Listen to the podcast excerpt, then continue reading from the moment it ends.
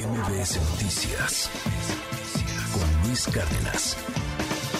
Uno de los mayores expertos en transparencia en este país es Francisco Acuña. Él fue presidente del Instituto Nacional de Acceso a la Información y Protección de Datos y está en la línea telefónica de MBS Noticias. Gracias, gracias Francisco por tomarme la llamada. Bonito día, ¿cómo estás?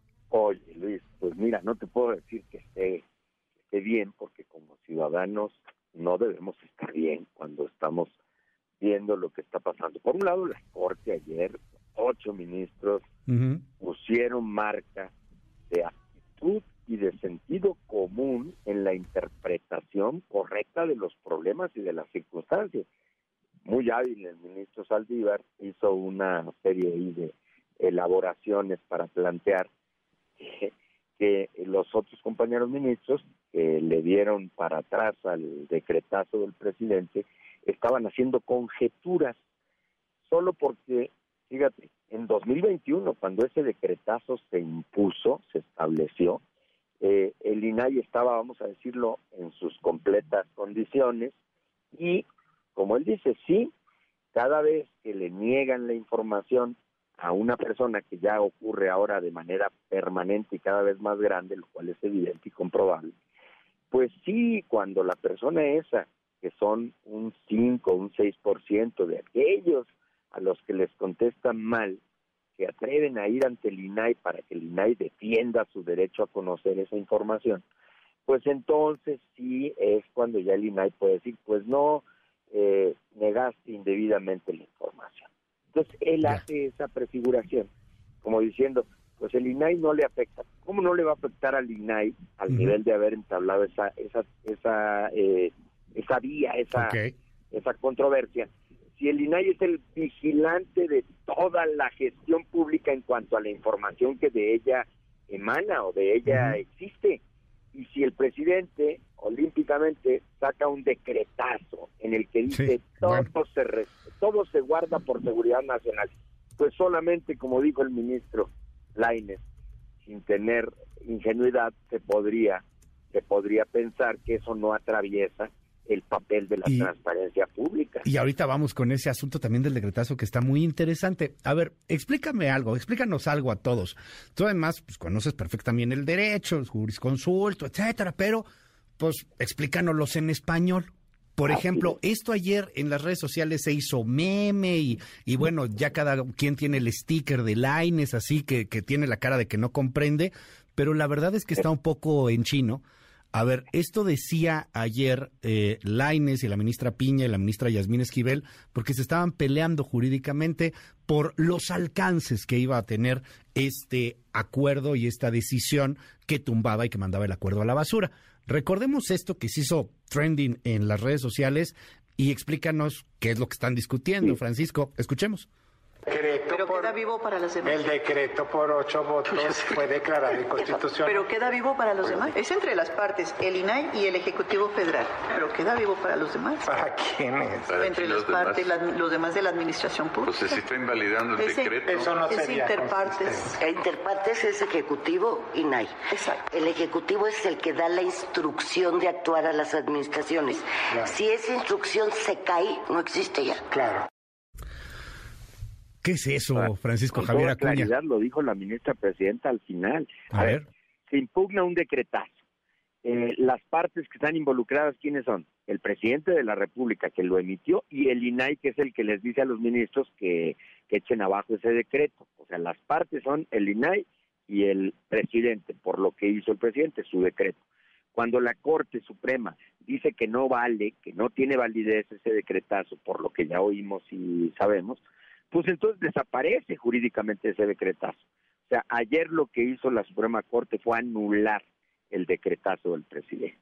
Y la verdad, francamente, yo no sé ahí la ministra Esquivel, con todo mi respeto, creo yo que sí, en ese momento ella no estuvo muy clara y fue fue por eso que los dos ministros, el ministro Laines hizo esas expresiones de pues de sorpresa y la ministra Piña, pues con toda la claridad le dijo, a ver, señora, pues ya no cabe ya se murió el decreto. A ver si, a ver si te entiendo, Francisco, eh, a, ver si te, si te entiendo. Eh, la, la ministra Yasmín Esquivel en ese momento alegaba que la bronca era solamente entre López Obrador y el INAI, y no es solamente López Obrador como ente, ser, persona, este, el presidente, sino toda la administración pública federal, o sea, la Sedena, la Marina, este, la Secretaría de Economía, todos. dependencias, todos. son las que forman parte del Ejecutivo Federal. Ese era el debate, Ajá, de, bueno, el debate que traía Yasmín Esquivel.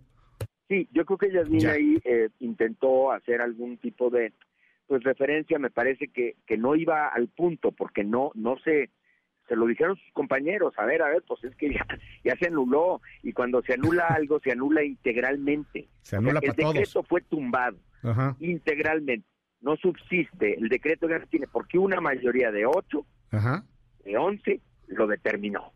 Si no hubiese sido de ocho eh, la mayoría, si hubiesen sido seis o siete los, los que hubieran estado en ese sentido, sí cabría una interpretación de efectos muy distinta. Probablemente sí, me parece que ahí es donde está el punto donde falló la cosa. Oye, pero ahora sí que no contábamos con la astucia del gobierno federal, ¿no? Este, lo que llamaban ayer en las redes sociales, ¡qué audacia! Nora Bucio nos cuenta sobre lo que ya nos decías, querido Francisco, el decretazo que se da unas horas después del fallo de la Corte. Nora, adelante. Luis, te saludo con gusto y te comento que el presidente Andrés Manuel López Obrador emitió la tarde de este jueves un decreto en el diario oficial de la Federación por el que declara como asuntos de seguridad nacional y de interés público la construcción, funcionamiento, mantenimiento, operación, infraestructura, los espacios, bienes de interés público, ejecución y administración del tren Maya, el corredor interoceánico del Istmo de Tehuantepec, así como algunos aeropuertos. En el documento se especifica que el concepto de seguridad nacional debe ser entendido desde una perspectiva estratégica porque intentará anticiparse a los riesgos y amenazas, es decir, se debe garantizar la integridad, estabilidad y permanencia del Estado democrático, así como un desempeño de gobierno ético y transparente, al mismo tiempo que fortalece un modelo de seguridad con profundo sentido humano. Por lo anterior, reitera que son de seguridad nacional y de interés público el tren Maya, el corredor interoceánico del Istmo de Tehuantepec y los aeropuertos de Palenque, Chiapas, de Chetumal y de Tulum en Quintana Roo. En este sentido, señala además que estas obras son prioritarias y de seguridad nacional debido a que transportarán materiales y mercancías, están en fronteras o prestan servicio a extranjeros y nacionales, por lo que se debe prevenir cualquier amenaza al territorio y sus habitantes. Esta determinación permite también que los permisos, derechos o proyectos de obra se aprueben de manera inmediata y que la información respecto a costos, personal y otros queden reservados. Lo anterior, pese a que la Suprema Corte de Justicia de la Nación decidió validar horas antes el anterior decreto por el que el presidente blindó proyectos prioritarios al clasificarlos como de seguridad nacional. Para MBS Noticias informó Nora Bucio. A ver, ahora explícanos esto, querido Francisco Javier Acuña. ¿Qué, es esto? Eh? O sea, ahora la Corte dice, ok, ya, se hace transparente, tenemos que saber si queremos información del tren Maya, el corredor, este, de, los aeropuertos, etc. Y luego viene el decretazo unas horas más tarde. O sea, ¿qué pasó? Bueno, pues viene otro decretazo, pero es que ya con alevosía hay ventaja, como dicen los penalistas. ¿Por qué? Porque el INAI no está ahorita en condiciones, con sus cuatro comisionados faltantes, faltantes tres, pero uno cuando menos para que haya quórum, para que haya manera de resolver, poder ir otra vez a la corte a llevar este segundo decretazo a que lo tumben como en el como el anterior. Entonces, con una, no puedo decir astucia, porque cuando se gobierna y se hacen eh, como este, este tipo de decisiones, pues son decisiones que al final, cuando se haga la suma del legado de una presidencia, de una, de una obra de gobierno, van a quedar para la historia. ¿eh? Son decisiones que se hacen, pues sí, con esa visión de la revirar y de repetir ficha como en el dominó, pero aquí no estamos jugando. Eh, las prisas gubernativas son las que, las que hicieron el presidente en el 2021 y ahora más. Querer que, lo dijo muy claro, quitarse todas las trabas burocráticas, que no lo detengan con, un, un, dictamen de un impacto ambiental, con un impacto, con un dictamen para que los técnicos y los científicos digan si se puede o no hacer eh, unas excavaciones en un punto, si se puede dañar para siempre el acuífero de, un cenote, o si se puede arruinar para siempre o, contaminar un, lago, un río o, un manglar, en fin. Eh, una cosa es tener prisa para hacer las cosas, Ya. lo cual pues es entendible, la lógica del gobierno y de su administración, y el presidente es la cabeza de la administración, Ok. pues tiene ganas de tener todo bien hecho y concluir sus, sus obras, pero no así. Ahora, ¿qué obras son las que tiene este decretazo, el nuevo? ¿Las mismas que impugnó, eh, que se impugnaron y que se eh, eh, fallaron en la Corte al final de cuentas? En términos, está un poco mejor cuidada al parecer la, la figura en la que lo plantea, con muchas más especificidades, y se dedica más al tren Maya, la parte del sureste de las obras em, eh, urgentes, él las plantea como, como urgentes, se podrían decir emergentes, Ya. porque pero lo único que está aquí haciendo es como te dije yo para los que son eh, así para todo el mundo pues repitió repitió ficha pero con alevosía y ventaja ya lo digo esto yo ya en tono jocoso ¿por qué? pues porque el INAI no puede no puede ir a hacer ahorita nada Y si no fuera el INAI, ¿no puede ser alguien más? ¿No puede ser un particular? sí, ¿No, puede lo que ser...? va a pasar ahora lo que va a pasar ahora es que todos los ciudadanos Ya. que reciban una negativa de información que como quieran la están recibiendo, ¿eh? porque cuando el presidente de la República desde arriba, de la cima de la administración, dice que el INAI no sirve para nadie, que es un absurdo Ajá. Y que y que tal, pues está instruyendo a sus propias eh, dependencias a que nieguen la información, por favor. Pues si lo, oye, si todos los gobiernos han sido opacos por res- por naturaleza y resistencia, pero cuando el presidente abiertamente les demuestra el desprecio y la fobia por la institucionalidad de la transparencia, pues los está invitando, no, los está obligando prácticamente a que resuelvan, a que, a que contesten con negativas, usando pretextos para negar la información.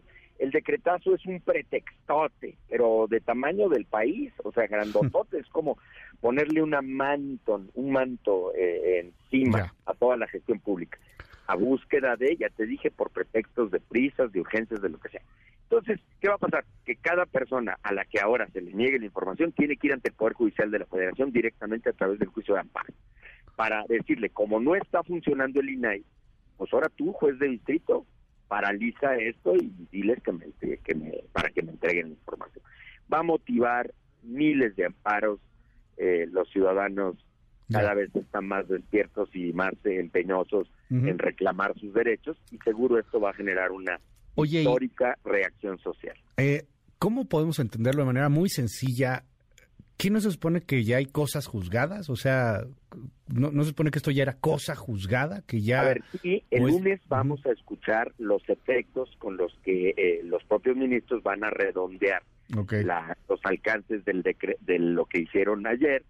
Entonces vamos a esperar al lunes, en función de cómo ellos lo determinen, vamos a poder saber si el precedente poderoso que acaba de tener eh, eh, tiene un efecto muy grande al respecto. Y los jueces de amparo, que son, pues, desde luego, atentos de lo que la Corte resuelve, estarán con mucha mayor agilidad, eh, seguramente atentos para negar Claro. eh, eh, la, negar el argumento o la, la validez de un decretazo de esta naturaleza. Pero por lo pronto asestó ahí el presidente un, un revés, digo yo, jocoso, con jocosa manera, con alevosía y con ventaja.